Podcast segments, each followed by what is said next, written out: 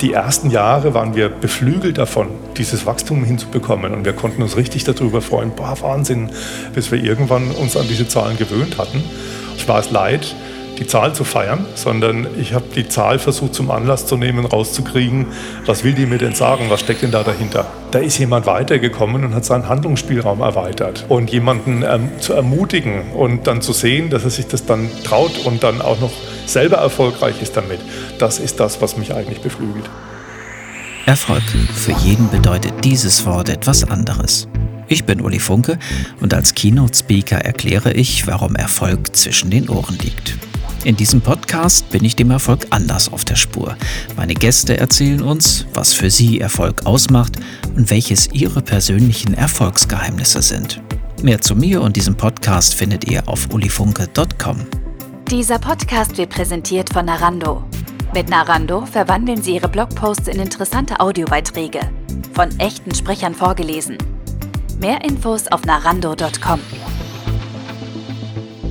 Wenn man dem Erfolg auf der Spur ist und mit der Bahn unterwegs ist, dann führt das schon dazu, dass man manchmal deutlich verspätet mit dem Interview beginnen kann. Und der gute Mario Kessler sitzt mir gegenüber, der so freundlich war und gesagt hat, ich komme dir ein Stück entgegen. Du sitzt normalerweise in Freiburg. Richtig. Du bist der Geschäftsführer der Haufe Akademie. Genau. Und äh, wir haben uns jetzt getroffen in Frankfurt in Flughafennähe hier, weil ihr heute sowieso Veranstaltungen habt. Das heißt, ich aus Ostwestfalen ein bisschen runter, du aus Freiburg ein bisschen hoch. Und äh, aber wir haben es pünktlich geschafft, eineinhalb Stunden zu spät anzukommen. Aber da, da wir es beide geschafft haben, so. Dieser kleine Seitenhieb gegenüber der Bahn muss jetzt sein, wobei ich Bahnfahren immer noch vielen anderen einfach bevorzuge. So geht mir so. auch. Schön, dass du Zeit ja, hast. Auch schön hier zu sein. Wir wollen uns heute ein bisschen unterhalten, natürlich über das Thema Erfolg. Darum geht es ja in diesem Podcast. Äh, und wir wollen uns über ein ganz spezielles Projekt unterhalten, was dem einen oder anderen ein Lächeln auf die Lippen gezaubert hat. Und vielleicht nicht nur deshalb äh, heißt dieses Projekt Smile. Aber vielleicht fangen wir wirklich mal mit dir an. Du bist der Geschäftsführer der Haufe Akademie seit dem Jahr 2000. Es gab vorher schon die Haufe Akademie in verschiedenen anderen Formen, ich glaube unter verschiedenen anderen Namen. Erklär mal, was, was macht ihr da bei Haufe? Ja, gerne. Also begonnen hat das Weiterbildungsgeschäft der Haufe-Gruppe mit dem Begriff Haufe Seminare. Das war 1978 und damals waren das ausschließlich Seminare für Recht, Wirtschaft, Steuern, Arbeitsrecht, Finanzen, Rechnungswesen. Also eigentlich die Themen, die der Verlag auch publiziert hat. Und später ist das Geschäft dann gewachsen und erweitert worden um Führungsthemen, persönliche und soziale Kompetenzen. Eigentlich so Standardthemen, die man jeder Firma gut brauchen kann und wo viele Firmen auch Aufholbedarf hatten und haben. Und die Haufe Akademie ist eigentlich ein Label, das dann irgendwann entstanden ist. Und ich bin 2000, im Jahr 2000, vom Haufe Verlag in die Akademie gewechselt. Damals war die Akademie noch ganz klein, das waren 30 Leute. Und wir haben uns ja, über jede einzelne Buchung noch richtig äh, händisch freuen können, weil das alles noch so klein und überschaubar war. Und das hat sich dann halt entsprechend weiterentwickelt. Und mittlerweile ist das Portfolio auch von der Haufe Akademie sehr groß geworden sind mittlerweile 380 Mitarbeiter, nicht mehr, ich glaube 32, als ich damals begonnen habe. Ja, und mittlerweile steht die Haufe Akademie für ganz andere Themen als damals noch in den Anfangszeiten. Die Themen, ich nehme mal an, haben was mit dem Zeitgeist zu tun und haben was mit mhm. unternehmerischem Tun zu tun. Absolut. Du darfst einen kleinen ja. Werbeblock machen, ist hier erlaubt.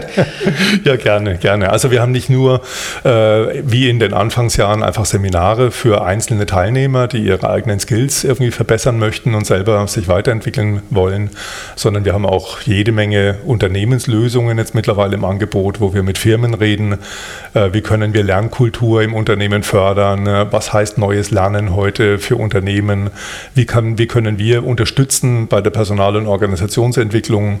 Wir bilden für Firmen zum Teil auch, äh, wie, so, wie so ein, in so einem Outsourcing-Modell, bieten wir Personalentwicklungsdienstleistungen an, sodass die Unternehmen das nicht mehr selber machen müssen und wir firmeneigene Akademien für Unternehmen abbilden, zum Beispiel.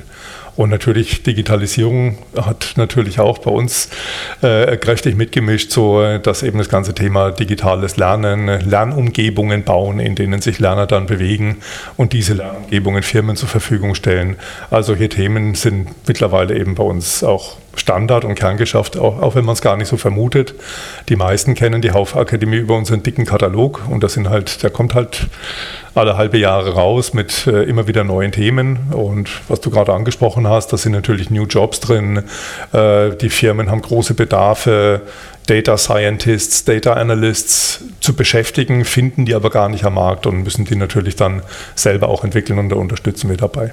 Du hast schon über Mitarbeiterzahl gesprochen. Wie viele ähm, Seminare kann ich mir vorstellen? Was für ein Umfang ist das? Ja, das sind äh, mittlerweile 1400 Seminarthemen, die wir anbieten. Und da sind die Inhouse-Seminare, die wir bei Firmen intern durchführen, noch gar nicht dabei.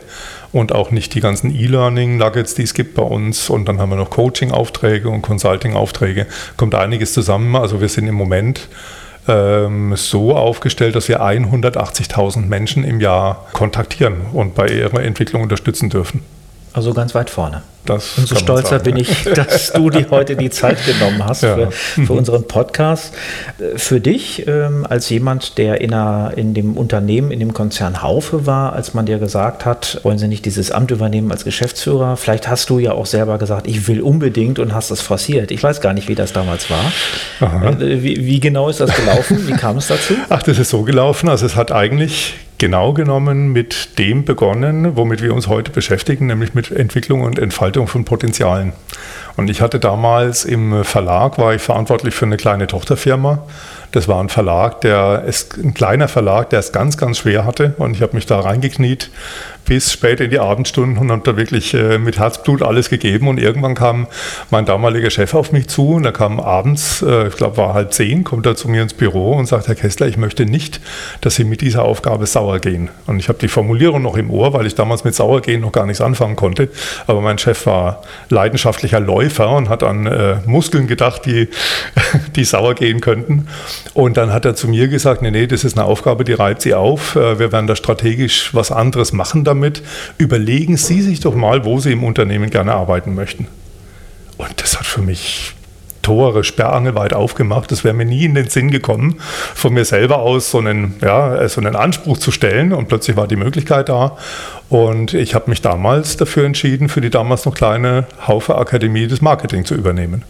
Und so bin ich rübergewechselt. Und es hat eben damit begonnen, dass jemand was gesehen hat, was mich möglicherweise bedrückt oder behindert in meinem Fortkommen.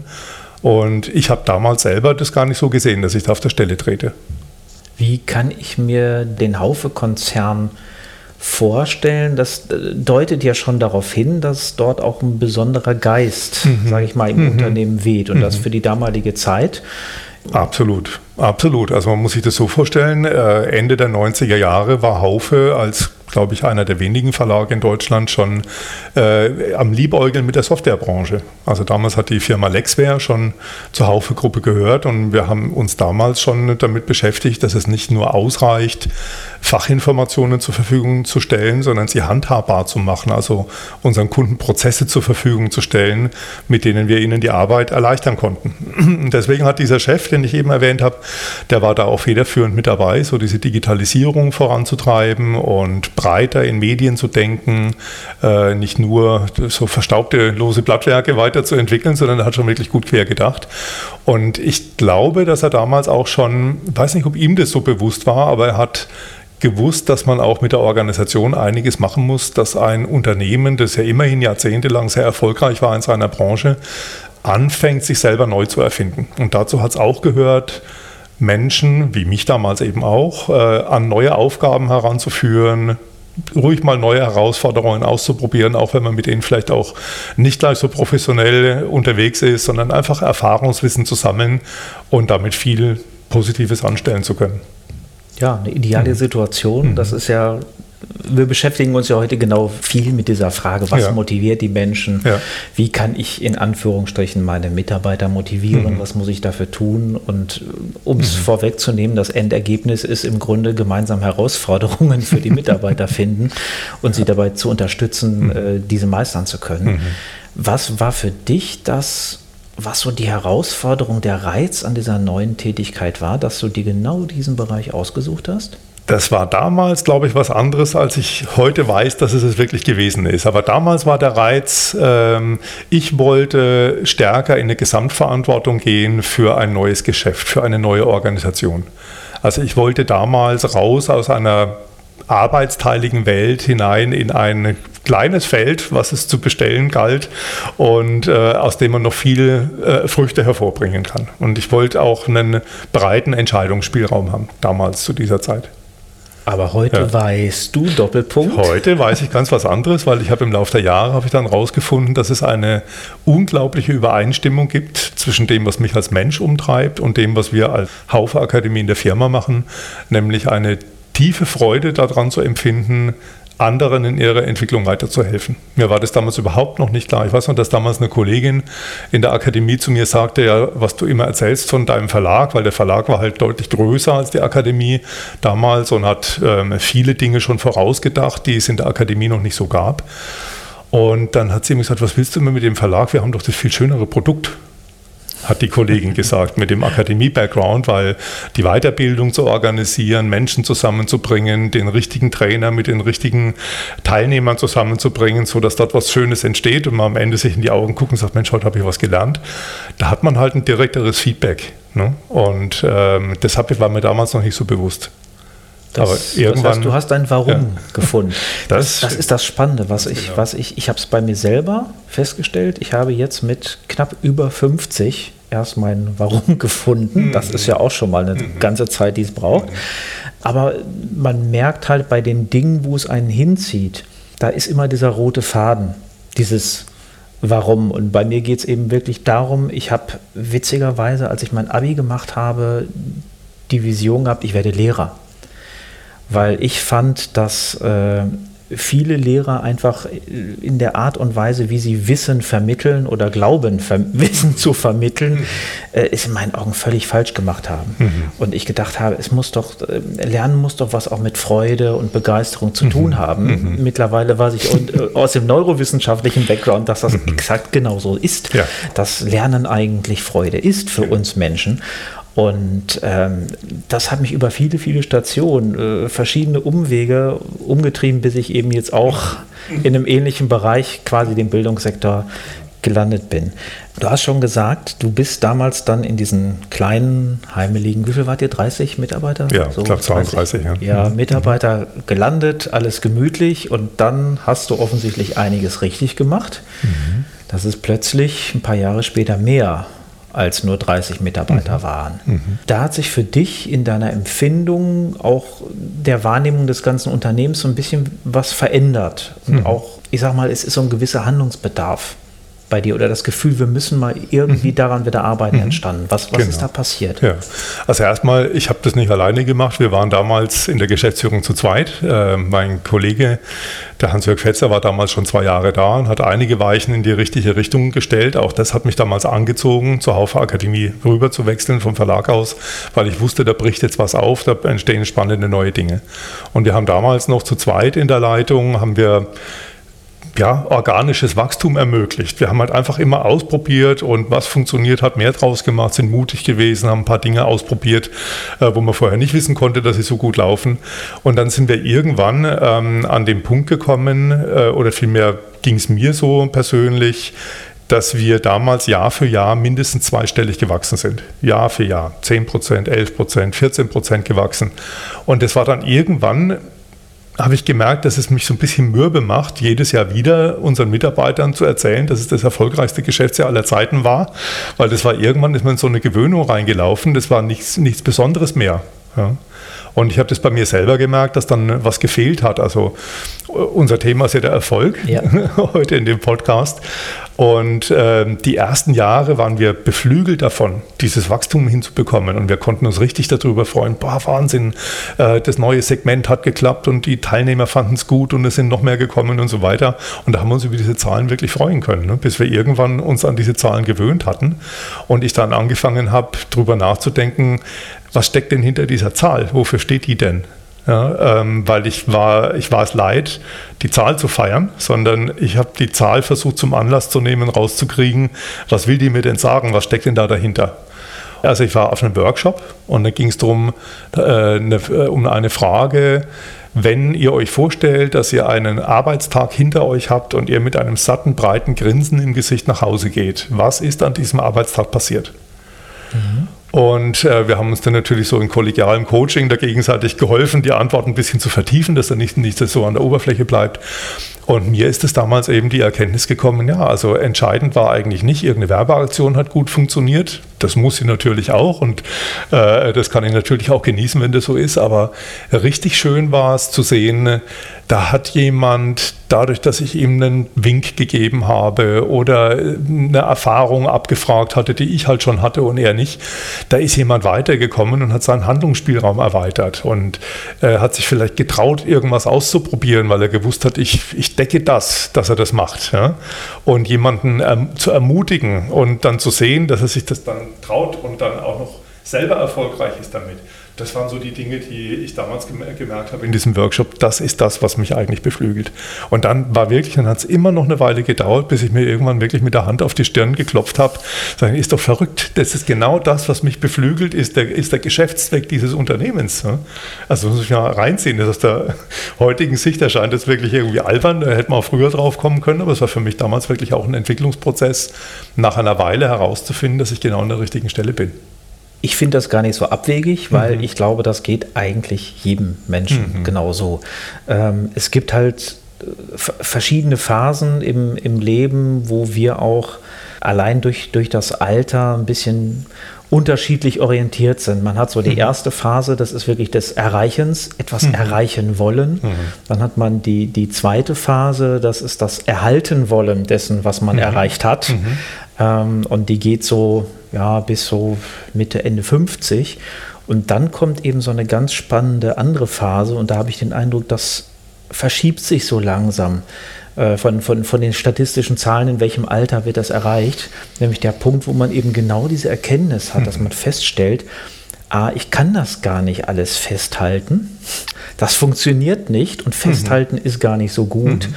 Ähm, und wenn man in der Lage ist, dankbar zu sein mhm. für das Erreichte, daraus diese Zufriedenheit, mhm. das Glück mhm.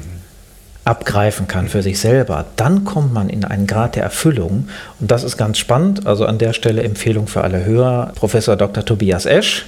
Da kann man das alles nochmal neurowissenschaftlich nachlesen. Hochgradig spannend, wie das bei uns im Gehirn funktioniert. Und eine Erkenntnis, die eben auch daraus gekommen ist, wir Menschen sind in unserer Natur dafür gemacht zu geben. Mhm. Und wenn wir nehmen, mhm. dann finden wir keine Erfüllung darin. Das nutzt sich ab. Und das ist genau das, was dir passiert ist, was, was mir auch passiert ist und ich glaube, was fast jedem Menschen passiert. Mhm. Die Schwierigkeit ist, glaube ich, dass manche Menschen in Anführungsstrichen an der falschen Stelle sitzen. Mhm. Und wenn sie dann so mit 50 oder noch später feststellen, ich bin gar nicht an der Stelle, die ich jetzt beschützen will oder die ich mhm. erhalten will. Und ich kann gar nicht dankbar sein dafür, weil ich immer auf die falschen Dinge geguckt habe oder immer gedacht habe, das Geld erfüllt mich oder Wohlstand oder sozialer Status, das fette Auto, was auch immer. Mhm. Dann entsteht plötzlich so eine Leere und dann wird es schwierig. Und deswegen finde ich das total wichtig, dass ja auch wir alle, die eigentlich im, im, im Bildungsbereich unterwegs sind, den Teil mit dazu beitragen, den Menschen deutlich zu machen, achte schon sehr, sehr früh darauf, was dich wirklich erfüllt. Weil es ist nicht das Geld. Mhm. Das ist ein Stellvertreter. Es geht ja nicht, es hat niemand was dagegen, dass es lauter reiche Menschen gibt. Da hat keiner was dagegen. Solange kein anderer drunter leidet, ist mir das, ich gönne das jedem, der was tut, dass er auch so viel Geld verdient, dass er es nicht mehr tragen kann. Äh, aber das ist nicht das, was erfüllt. Mhm. Sondern es ist wirklich genau das, was mhm. du beschrieben hast diese Erfahrung, die ich habe, wenn ich etwas gebe, wenn ich etwas mit Hingabe mache, dann bekomme ich dafür dieses ganz tiefe Gefühl der Zufriedenheit, der Erfüllung. Und das ist alles auch neurobiologisch bei uns glücklicherweise so hinterlegt. Mhm. Sehr spannend.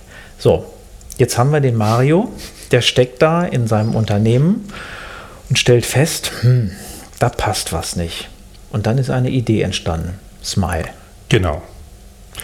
Wir haben damals, also die, äh, das war ja auch ein Prozess, ist mir nicht von einem Tag auf den anderen eingefallen, dass Entwicklung erleichtern äh, die, die, das Why äh, unseres Unternehmens ist, sondern das hat sich in einem Workshop entwickelt mit unserer Agentur damals, mit den guten Botschaftern. Der Michael Buttgereit hat mich da immer bestärkt und begleitet darin, noch mehr drauf, auf dieses Warum zu gucken. Und der Effekt, den ich eben beschrieben habe, der war ja nachgelagert, wo ich gemerkt habe, ist ja verrückt, wie das zusammenpasst. Und als wir das dann verstanden haben, wir, wir verkaufen nicht Trainings, Seminare und, und äh, Inhouse-Schulungen, sondern das ist das, was wir tun, damit wir Entwicklung erleichtern, weil das das ist, was alle wollen, sich entwickeln. Das ist ja ein Riesengeschenk in unserem Leben, dass wir was aus uns machen können und dass wir auch weitgehend selbstbestimmt entscheiden können, was das nur werden soll, was aus uns wird und uns auch selber auf die Spur zu kommen. Was ist denn meine Entwicklungsspur? Was ist mein Weg? Dann ist mir aufgefallen, ja, das ist jetzt schön, dass wir das wissen, aber es kommt eigentlich nicht wirklich in den, also in den, in den Köpfen unserer Mitarbeiter kommt das schon an, aber kommt das im Herzen an, weil der Arbeitsplatz, der sieht am nächsten Tag noch genauso aus und wenn die Veranstaltungstermine bis am Freitag in SAP angelegt sind, dann check, Haken dran, aber dann spürt man nicht so viel von dieser Erfüllung, äh, wie wenn man im direkten Kontakt mit unseren Kunden, mit unseren Teilnehmern erfährt, was wir mit unserer Arbeit bewirken. Und so ist in dem Dialog damals mit dem Michael ist dann irgendwann die Idee aufgekeimt, ja, wenn es schon nicht mit allen geht, warum nehmen wir nicht eine Handvoll Menschen und sagen, das gucken wir uns genau an, was wir mit unserer Arbeit bewirken, damit es für uns intern wieder erlebbar wird, was wir draußen äh, an Nutzen stiften. Und dann kam die Idee zu diesem Projekt auf, das Smile heißt. Und weil es mit Lächeln zu tun hat, natürlich. Also erstmal noch die Grundidee. Die Grundidee von diesem Projekt war, wir geben einer Handvoll Menschen die Gelegenheit, sich ohne Limits finanzieller oder zeitlicher Art und auch ohne Vorgaben, in welche Richtung es gehen soll. Wir geben ihnen die Möglichkeit, unser komplettes Programm zu nutzen und damit zu machen, was sie wollen. Also zwei Jahre lang jedes Seminar buchen zu können, das man haben will, jedes Thema, das einen interessiert, verfolgen zu können. Wir begleiten das zwei Jahre durchgängig mit einem persönlichen Coach, der ein Entwicklungsbegleiter sein wird in diesen zwei Jahren und lassen uns auf dieses Experiment ein und schauen, was passiert.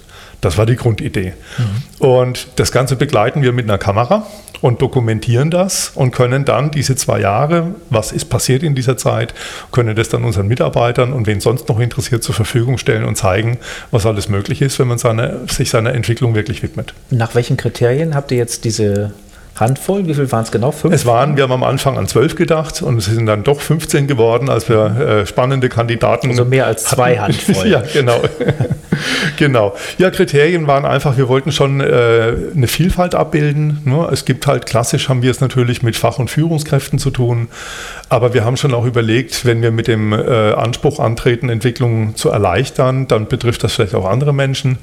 Äh, generell bewegen wir uns ja eher in Unternehmen, aber wie viele Leute gibt es, die außerhalb von Unternehmen sind und gerne reinkommen möchten? Und da haben wir gedacht an äh, Menschen, die, also vorwiegend Frauen sind es ja äh, heutzutage, die wegen Familien halt lange Berufspausen machen und die wieder zurück wollen ins Berufsleben. Wir haben auch gedacht an Geflüchtete, die ins Land kommen und vielleicht das, was sie zu Hause gemacht haben, hier nicht einsetzen können, weil sie die Abschlüsse nicht haben und so weiter.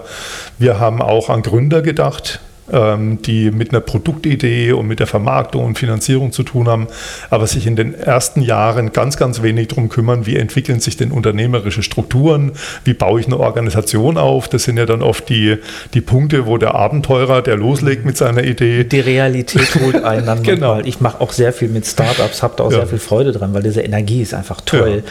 Aber man hat manchmal auch wirklich das Gefühl, äh, man ist so wie so ein Farmer, so ein Rancher mit so einer Horde äh, Hengste, die da über die Prärie reiten. Und da kommt man sich manchmal schon sehr äh, wie der Bremser vor ja. auch. Ne? Mhm. Okay. Ne? Ja. Also ja. das war so mhm. dieses, dieses Set an, an Verschiedenheit, was wir reinbringen wollten ins Projekt, um einfach zu beobachten, äh, wie geht es denn äh, diesen Anspruchsgruppen, will ich mal sagen, will ich es mal benennen damit und haben dann über Empfehlungen sind wir gegangen. Ne? Einfach unseren Mitarbeitern gesagt, wer kennt denn wen und dann haben wir begonnen, ähm, so eine Bewerbungsphase zu machen, wo jemand über ein Videoportal äh, in eine Kamera hinein schon mal erklärt, warum er sich für dieses Projekt interessiert.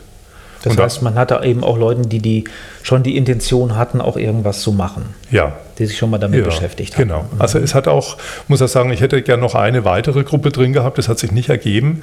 Ich habe noch daran gedacht, wie viele Leute gehen denn mit einem wahnsinnigen Erfahrungswissen in den Ruhestand oder in die Rente. Und ich kenne halt auch Leute in dem Alter, die viel wissen, aber vielleicht nicht unbedingt diejenigen sind, die gut in der Lage sind, dieses Wissen weiterzugeben. Hm? Und da hatte ich noch die Idee, wir könnten doch mal mit Personalentwicklern sprechen. Gibt es nicht einige so Silberrücken im Unternehmen, die wirklich äh, ganz viel Know-how haben äh, und, und lassen die die letzten Berufsjahre wie Mentoren im Unternehmen auftreten? Ne? Aber das hat sich irgendwie nicht ergeben, weil letzten Endes genau, weil das so ist, äh, sie sich nicht beworben haben, dort reinzugehen. Ne? Also da, das setzt eben auch diese intrinsische Motivation voraus und äh, man kann ja nicht jemanden zu äh, einer Art von Entwicklung zwingen, die ihm selber nicht behagt. Und ja. das ist leider nicht aufgegangen. Jetzt kommt Hätte ich, ich gern noch gehabt. Wieder mit dem neurowissenschaftlichen Background. Mhm. Wir wissen, wenn ich zu viel Auswahl habe, dann führt das unter Umständen dazu, dass ich entscheidungsunfähig werde gibt es tolle Experimente, hm. wenn man Leute in den Supermarkt äh, reinschickt und dann stehen hm. da sechs Marmeladen, zwölf Marmeladen, 24 Marmeladen. Und wenn es zu viel ist, gehen die wieder raus und kaufen gar nicht, weil sie mhm. einfach entscheidungsunfähig mhm. werden. Jetzt stelle ich mhm. mir euren Katalog vor und diese Menschen, ja. äh, denen man sagt, so bitte, mhm. bedien dich was ist da passiert? Äh, wunderbar, von der Theorie zur Praxis, genau wie du es geschildert hast, genauso ist es gewesen am Anfang. Es waren einige wirklich erschlagen davon und äh, hatten gleich am Anfang die Hilfe des Coaches wirklich gebraucht, äh, um in diesem, in diesem Wust an Möglichkeiten irgendwie eine Fokussierung zu finden. Und da war das mit den Coaches extrem hilfreich. Nicht nur, um so eine Art Beratung zu machen, was wäre denn das Beste so für mich, sondern um überhaupt mal ähm, wie du es vorhin ge gesagt hast, an, diese, an dieses, dieses persönliche Motiv ranzukommen. Also sich zu erlauben, in sich reinzuhorchen, was zieht mich denn an? Also tatsächlich war es so, dass viele Teilnehmer in dem Projekt am Anfang sich auf Weiterbildungsangebote gestürzt haben, von denen sie angenommen hatten, dass sie dem Unternehmen äh, äh gut tun. Ja, und der, der Coach war dann hilfreich, um zu sagen, ja, aber wir haben ja mit dem Unternehmen gesprochen, das ist für dich schon auch in Ordnung, wenn du was machst, was dich jetzt einfach nur persönlich weiterbringt. Und eben dieses Motiv gehabt, dass da Tore aufgestoßen werden. Boah, das muss man dann auch erstmal annehmen können. Ja, stimmt. Und ja, was interessiert mich denn dann überhaupt und in welche Richtung soll es gehen? Und wir haben ja in dem Projekt einige erlebt, die also richtige Wandlungen vollzogen haben in diesen zwei Jahren, wo sich Lebenspläne wirklich gedreht haben, wo Bilder, die die Teilnehmer von sich hatten, was ihr Weg sein würde, komplett auf den Kopf gestellt wurde und die dann ganz was anderes gemacht haben und festgestellt haben, nee, nee, ich verrenne mich da. Und so hat man einfach durch dieses, dieses Übermaß an Zuwendung und unter Unterstützung in der Entwicklung die Möglichkeit geschaffen, vielleicht an diese Effekte, was zieht mich eigentlich wirklich früher ranzukommen, als, wie hast du es eben gesagt, so ab 50 aufwärts tritt ja. das in der Regel ein. Also, ich glaube, 59 ist der 59. statistisch korrekte Wert okay. aktuell, aber. Ja. Äh, also man sieht, ja. man kann das beschleunigen, wenn man sich früher um solche Themen kümmert und da auch äh, unterstützt dabei und dann hat man einfach noch viel, viel mehr Jahre vor sich, die einem einem erfüllten Leben näher bringen ich finde das sehr spannend. Du hast schon gesagt, ihr habt das filmisch begleitet. Ihr mhm. habt einen mhm. tollen Filmemacher mhm. gewonnen für das mhm. Projekt. Mhm. Ja, das war der Christian Gründling, der mittlerweile recht bekannt geworden ist durch den Film Die Stille Revolution, ähm, in dem er äh, den Unternehmer Bodo Jansen und die, ja, den Kulturwandel bei der Hotelkette Obstalsboom geschildert hat. Damals, als wir ihn kennengelernt haben, war er da noch mit beschäftigt, diesen Film zu drehen. Da wusste man das noch gar nicht, dass der dann tatsächlich in die Kinos kommt und so weiter und so fort. Aber das hat man natürlich dann auch live miterlebt, weil wir den äh, Christian ja wirklich als Dauerbegleiter immer dabei hatten. Ja, und dann ist dann ein Film entstanden, zu dem es äh, bislang so kleine Vorversionen gab. Es gab mal eine, die wir unseren Mitarbeitern gezeigt haben, um ihnen den Sinn ihrer Arbeit wieder vor Augen zu führen. Das war ein ganz bewegender Moment diesen Kontakt zu knüpfen ähm, und diese Grenzen zwischen innen und außen mal aufzuweichen, dass man einfach sieht, nee, nee, das, was wir hier machen, das hat einen Impact für jemand anders. Ja, da kommt etwas zurück. Mhm. Wir haben den Film gezeigt bei einer Mitarbeiterveranstaltung, da waren alle 350 da. Und ich habe dann auch zur Überraschung alle Teilnehmer aus diesem Projekt und die Coaches noch auf die Bühne geholt. Und äh, dann haben die unseren Mitarbeitern Feedback gegeben, was sie so alles auf die Beine Super. gestellt haben und wie ja. sie wirklich Entwicklung erleichtern. Das war so nach einem Jahr etwa? Ja, das, das war nach einem Jahr. Das war so Halbzeit sozusagen. Ja, ne? ja ich habe ja auch schon ein paar Ausschnitte sehen ja. dürfen. Mhm. Äh, sehr emotionaler mhm. äh, Film und das ist ja eben genau das, worum es geht, das von dieser Bewusstseinsebene zu wissen, was mhm. ich tue, auf die emotionale Ebene zu holen, warum. Ja. Tue ich das ja genau. eigentlich? Genau. Und ich glaube, das ist, ist ein ganz tolles Mittel und äh, ist sicherlich auch spannend für andere Unternehmen mal zu mhm. sehen, die vielleicht vor ähnlichen Fragen stehen. Wie mhm. kann man das machen? Mhm. Auf, auf diese Idee zu kommen, das so in dieser Art und Weise zu machen. Und es hat ja mhm. eben auch den Vorteil, ihr habt eine interne Wirkung mhm. und ihr habt eine externe mhm. Wirkung, weil es ist, es ist ja nichts Schlimmes, damit auch Werbung zu machen. Äh, und äh, ich finde, das zeigt eben wunderbar auch, wie ein Unternehmen tickt, was eben für ein Warum, für welche Werte steht. Ein Unternehmen insofern tolles Projekt. Wie kann man jetzt an diesen Film rankommen? Mhm. Und es gibt auch noch ein Buch dazu. Ja, das Buch habe ich muss dir natürlich behaufen. Das Buch habe ich dir natürlich mitgebracht. Hier oh, ist es. Dann ist dein äh, Exemplar vorab. Ähm, wir haben als wir über den Film geredet haben, haben wir irgendwann gemerkt, wir kriegen das, was alles passiert ist in diesen zwei Jahren, dort gar nicht vollumfänglich rein. Also man kann nicht die Geschichten von diesen 15 Leuten in einem äh, Film, der jetzt nicht äh, sechs Stunden dauert oder so, äh, wirklich auserzählen. Und da kam der Gedanke auf, dann machen wir das halt in einem Buch. Ja? Äh, weil einen Film, den muss ich mir im Prinzip anschauen von Anfang bis zum Ende. Bei einem Buch kann ich auch selektiver vorgehen. Ähm, ich habe ja die, die verschiedenen Gruppierungen vorher geschildert. Wenn jetzt einer zum Beispiel sagt, das interessiert mich, wie das die Gründer gemacht haben, dann kann ein Buch halt nur über die Gründerinnen lesen und so weiter. Und dann ist das Buch entstanden, um A, zu erklären, was waren die Hintergründe für dieses Projekt, um B, das auch ein bisschen mit der Wissenschaft in Verbindung zu bringen, denn die äh, Frau Professor Jutta Rump hat ja Forschung darüber, was wird denn heute eigentlich gebraucht, worauf kommt es um, äh, in, in, Personalentwicklung an.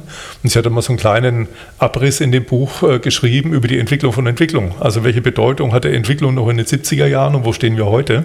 Das ist ganz interessant zu lesen. Und dann haben wir hinten aber auch einen Ausblick drin, was haben wir denn für Gedanken dazu, wenn wir uns diese Geschichten von diesen 15 Leuten anhören, äh, worauf kam es da an? Äh, es war ja viel Selbstbestimmung und Selbststeuerung in diesem Projekt, weil es eben keine Vorgaben gab. Ne? Klassisch hat man ja früher so den Ansatz gehabt, du musst in acht Wochen dies und das können, also schicke ich dich auf ein Training. Das mag heute auch noch an der einen oder anderen Stelle sinnvoll sein, das will ich gar nicht ausschließen.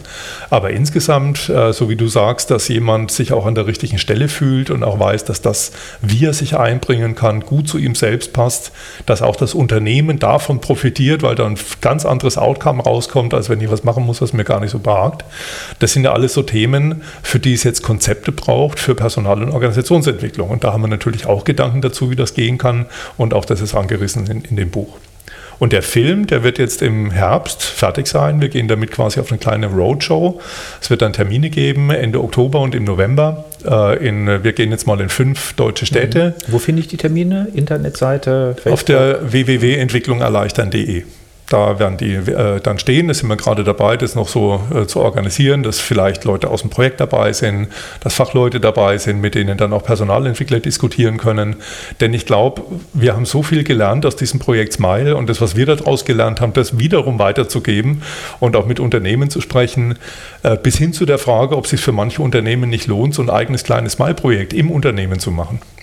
Jetzt weiß ich, jetzt fällt mir wieder ein, dass ich vorhin noch die Definition schuldig bin. Ich habe vorhin von Smile und Lächeln geredet, aber ich Smile. hätte jetzt noch gefragt, weil das, was natürlich in einem Podcast, in einem Audiopodcast nicht zu sehen ist, dass Smile nicht einfach nur Smile geschrieben wird, ja. sondern wir ja. haben ein S, ein Punkt und dann Mile. Genau. Das heißt, da sind quasi Meilensteine noch drin, aber ja. erklär da. Ja. Erklär. Jetzt darfst du erklären. gerne, gerne, da bin ich vorhin mal äh, abgebogen äh, von der Spur. Wir haben äh, uns überlegt, was passiert denn, wenn die Teilnehmer die sind ja nicht rausgerissen aus ihrem Privatleben oder aus ihrem Arbeitsleben. Es sind ja trotzdem noch diese und jene Dinge zu tun. Und wir haben dann überlegt, wir wollen nicht, dass diese Nutzungsmöglichkeit von Weiterbildung on top kommt. Wir wollen nicht, dass das die berühmte Extrameile ist, die jemand gehen muss, weil Weiterbildung sollte nicht eine Extrameile sein, sondern eigentlich eine Selbstverständlichkeit. Und dann haben wir gesagt, das müssen wir schlau machen. Und so ist der Begriff Smart Mile entstanden. Nicht die Extrameile, sondern die Smart Mile.